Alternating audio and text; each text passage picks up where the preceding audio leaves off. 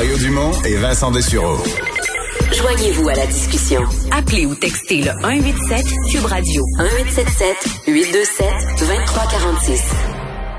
Vincent, ça fait six mois qu'on lance aux gens des chiffres sur la pandémie, qu'on essaie le plus simplement de les présenter, de les interpréter et de voir où ils nous mènent.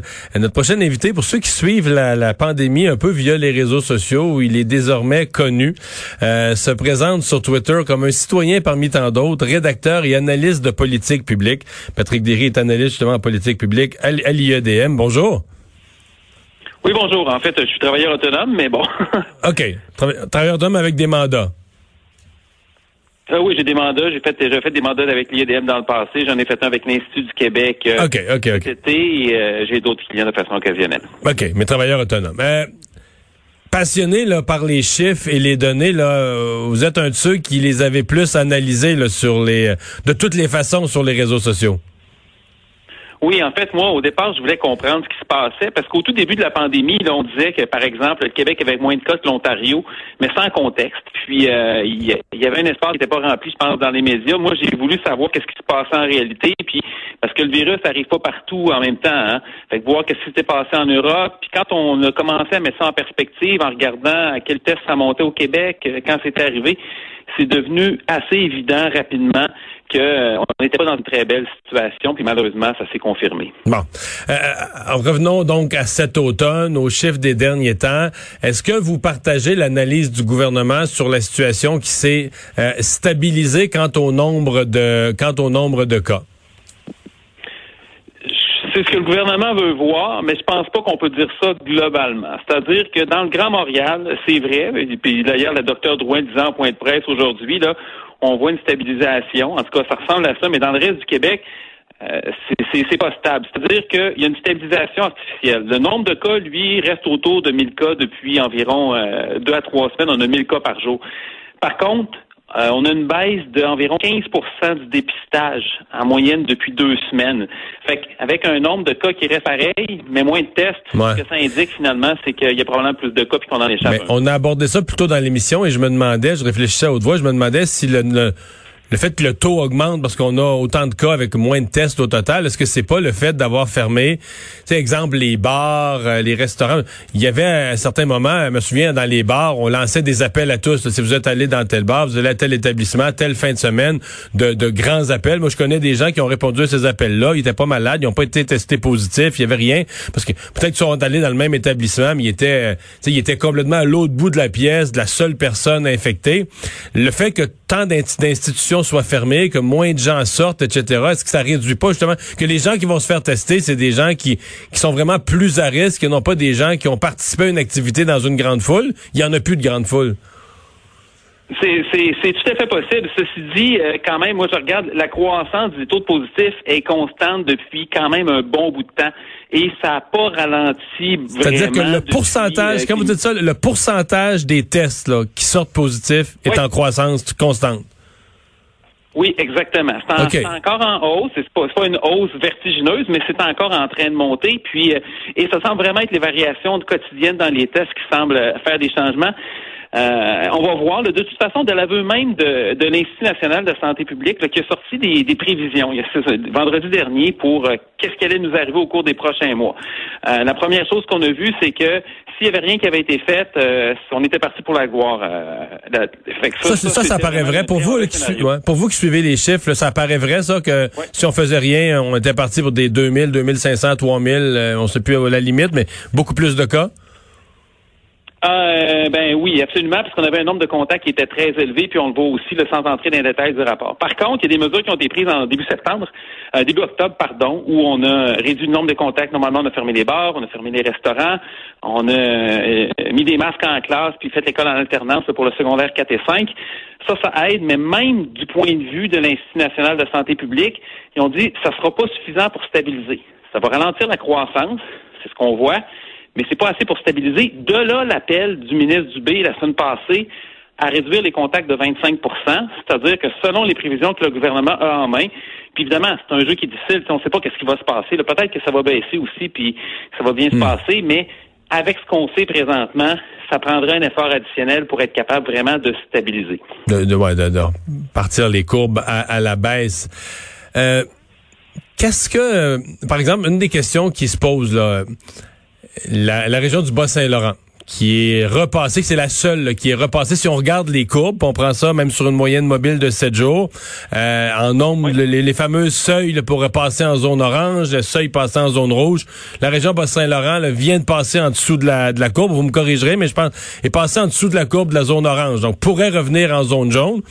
C'est sûr que si moi je suis le gouvernement, je veux pas jouer. On est, on est même dans le vert présentement dans, dans le Bas-Saint-Laurent. Statistiquement, les zones vertes n'existent plus là, parce qu'on veut plus retourner là, mais tout le monde est en alerte. Dans le, vert dans le Bas-Saint-Laurent. Ok. Est-ce que est-ce qu'on devrait les, les, faire passer pour envoyer un message ou est-ce que c'est trop risqué d'être obligé de, de faire patate dix jours après puis de revenir en zone orange puis là c'est un peu c'est un peu bidon là?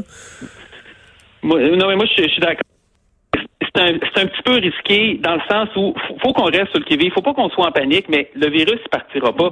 Et il y avait un peu de pensée magique cet été. Hein, on disait ah ça va bien, on a des super beaux chiffres, on avait à peu près les plus beaux chiffres au pays, puis on, se disait presque que c'était réglé.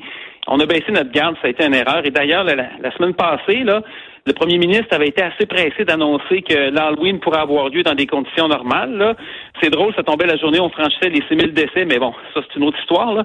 Et euh, à deux semaines avant l'Halloween, ça semblait un petit peu prématuré. Et là, on sait que c'est pas les rassemblements extérieurs qui font les, les gros problèmes.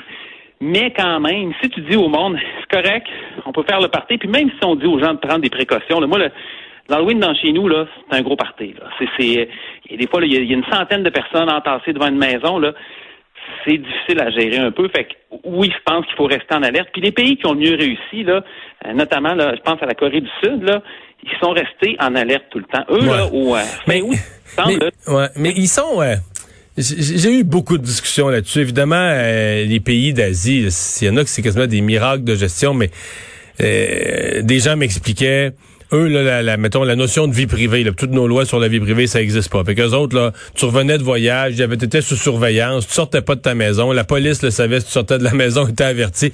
Tu c'était un autre concept, là, un autre concept de la discipline qu'une société euh, démocratique, latine et libre comme nous, là. si on nous imposait ça à nous au nom de la, de la pandémie, j'ose pas imaginer la révolte, là. C'est vrai, puis euh, c'est-à-dire, il y, a des nuances. C'est-à-dire que c'est sûr, pour la Chine et le Vietnam, on est dans un autre univers. Euh, Taïwan, c'est quand même une démocratie. La Corée du mm. Sud, c'est une démocratie. C'est une démocratie, mais... Démocratie, je veux dire, sont, sont, sont en haut du Japon. Là. Ils ont, ils ont... Et ça faisait pas plaisir à tout le monde non plus en Corée, les, les intrusions dans la vie privée. Il y, a, il y, a, des mouvements en Corée aussi qui contestaient ça. Euh, on sait ce qu'ils ont fait. Là. Ils ont utilisé les données des cellulaires, les données des cartes de crédit, même des caméras de surveillance. Sauf que ils ont moins de morts que la ville de Laval. Puis on parle d'un pays de 50 ah millions d'habitants. Ah c'est impressionnant. Et ils n'ont pas subi le confinement comme nous. Hein. C'est ça l'autre chose, c'est-à-dire qu'il y a une certaine intrusion dans les libertés individuelles, il n'y a aucun doute, qui, qui, est qui est temporaire, mais ça a permis de laisser plus de liberté, en ce sens que les fermetures qu'on a subies ici, puis à un moment donné, un confinement généralisé qu'on a subi, ça n'a pas eu lieu en Corée. Fait qu'il y a quand même des... Parce on que... va en discuter. Ouais, mais c'est parce qu'en Corée, là, ce que je comprends, c'est que ça prend pas euh, trois jours pour réussir à se trouver une place pour avoir un test, puis ensuite huit pour avoir le résultat.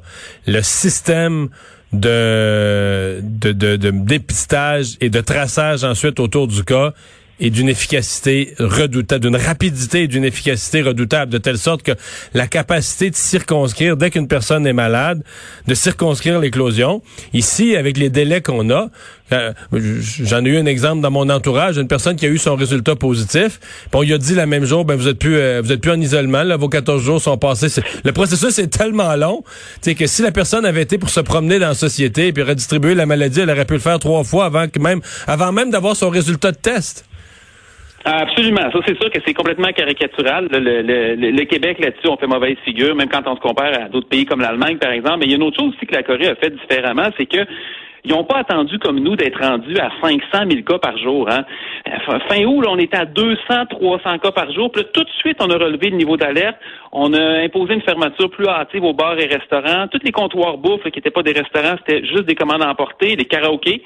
Ils ont été fermés on était à 200-300 cas par jour pour un pays de 50 millions. Nous autres, on a traversé les 300 cas par jour, puis il n'y avait pas de problème. On disait, faites attention. Puis avant qu'on se mette à agir de façon sérieuse, on était rendu à 1000 cas.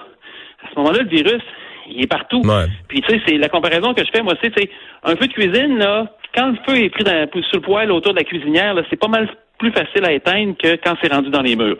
Puis nous, on a entendu un peu que ça soit rendu dans les murs. Ouais.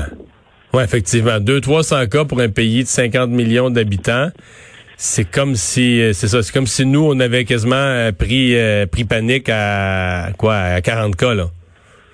Quelque chose comme ça, mais tu sais, dans ce 50 cas, ouais. ce que tu ce que tu fais, ça fait moins mal, puis ça dure moins longtemps aussi. Puis évidemment, c'est sûr que la meilleure chose, c'est dépister de façon, c'est comme vous l'avez mentionné, tu testes, tu traces de façon très agressive, tu remontes la chaîne de cas rapidement, ben après ça, tu es capable de circonscrire, de dire aux gens de s'isoler, puis préférablement pas quand ils ont le temps de guérir par eux-mêmes. Là. Ça, ça aide un peu. On a une petite déficience de ce côté-là. Patrick Derry, dernière question. Euh, Est-ce que euh, parce qu'il y, a de la critique sur la, la, qualité des chiffres, des données, les délais.